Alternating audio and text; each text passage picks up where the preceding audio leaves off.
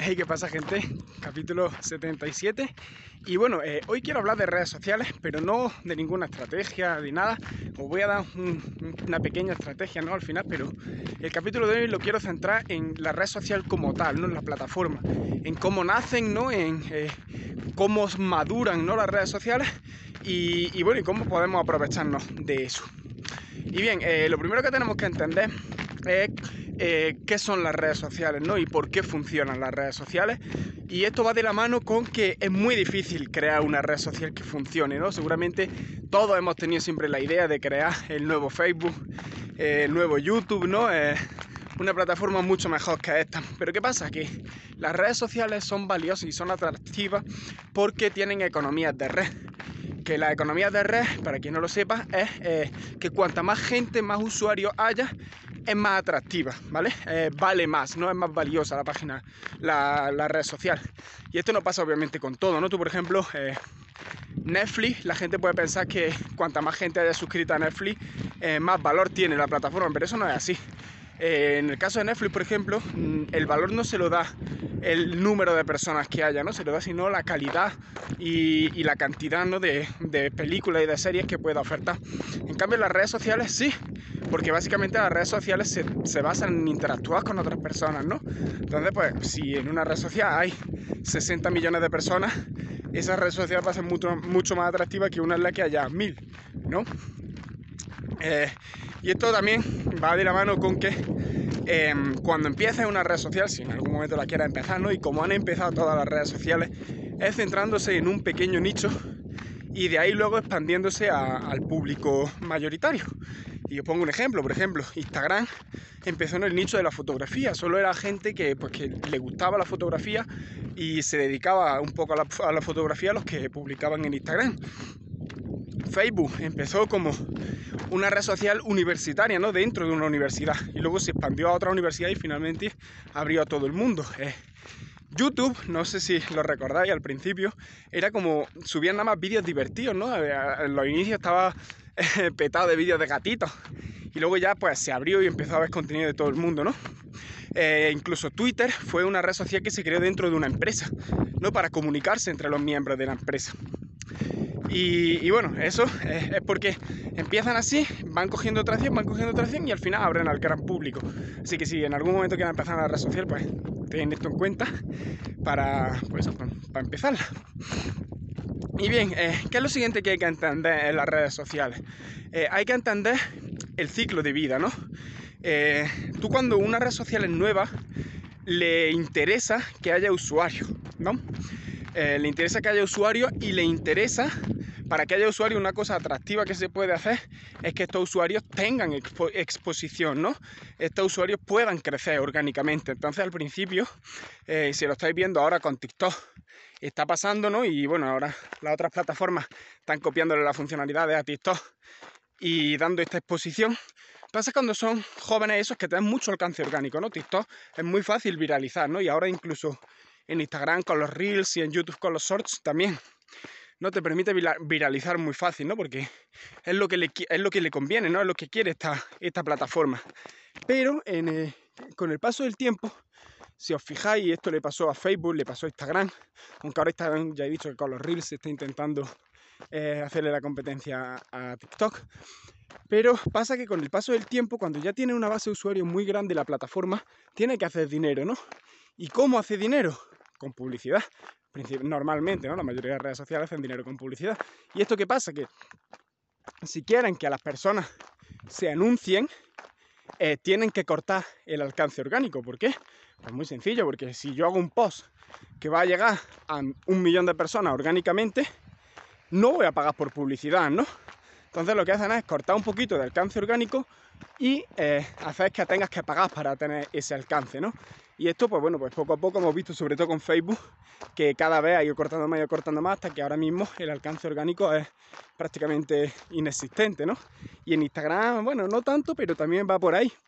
Y bueno, yo creo, personalmente creo que en, TikTok pasará lo mismo con el paso del tiempo, obviamente esto no va a ser de un año para otro, pues no sé, de aquí a más tiempo, eh, o no, quién sabe, puede ser que no.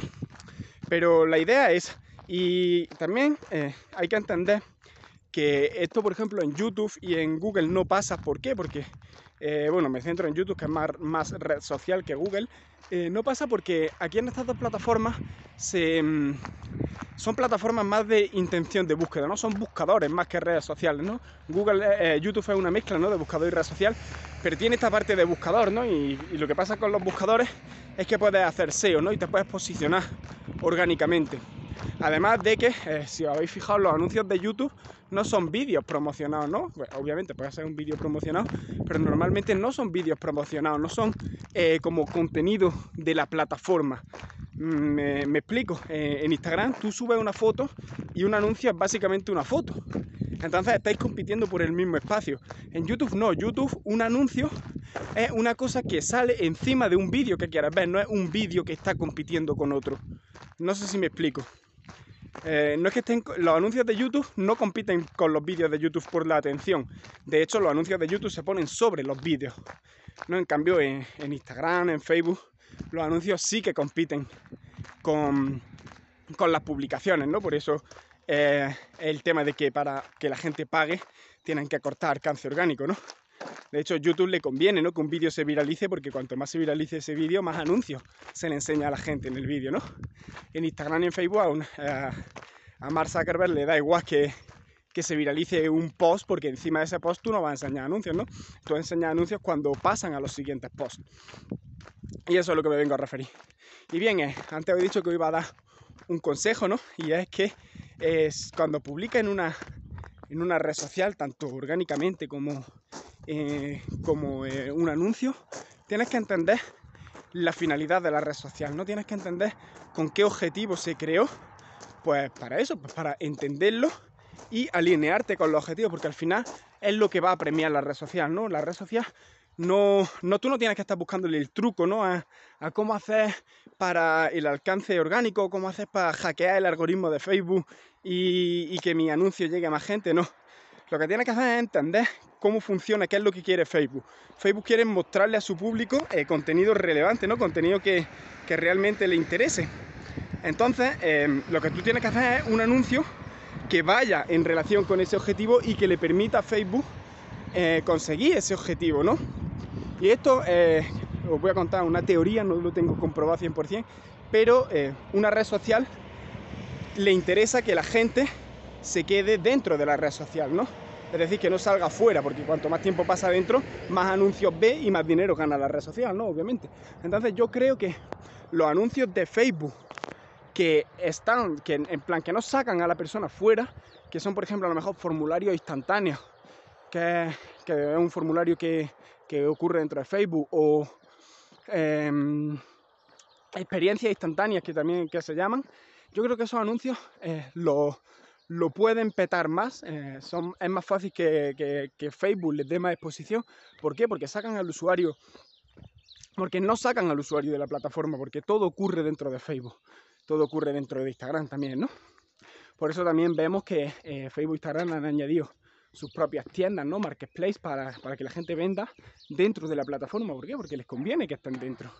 ¿no? Y esto les pasa a todas las redes sociales, les pasa a TikTok, les pasa a Instagram, les pasa a todas, ¿no? Porque cuanto más tiempo que una persona en una red social, más dinero gana. Entonces ya está, eh, creo que con esto lo he explicado todo, ¿no? Así, para resumir, es que entendáis cómo funcionan las redes sociales y que a la hora de publicar contenido, tanto orgánico como de pago, tengáis en cuenta cuál es la finalidad de la red social, el objetivo que tiene la red social. Ya no solo la finalidad, obviamente, es que, que te queden no mucho tiempo, pero el objetivo es pues, mostrar contenido de calidad en caso de Facebook, en caso de YouTube es mostrar y Google es mostrar lo que la gente busca, eh, lo que la gente, sí, es enseñar lo que la gente busca. Eh, cuando tú buscas algo, ¿no? enseñarle el, el, mejor contenido, ¿no? Para darle respuesta a eso que está buscando. Y, y nada, eh, entendiendo esto, pues bueno, ahí es donde tenéis que desarrollar vuestra estrategia de contenido y, y eso. Así que nada, yo me despido, espero que os sirva, comentadme por abajo como siempre qué os parece y nos vemos mañana. Chao.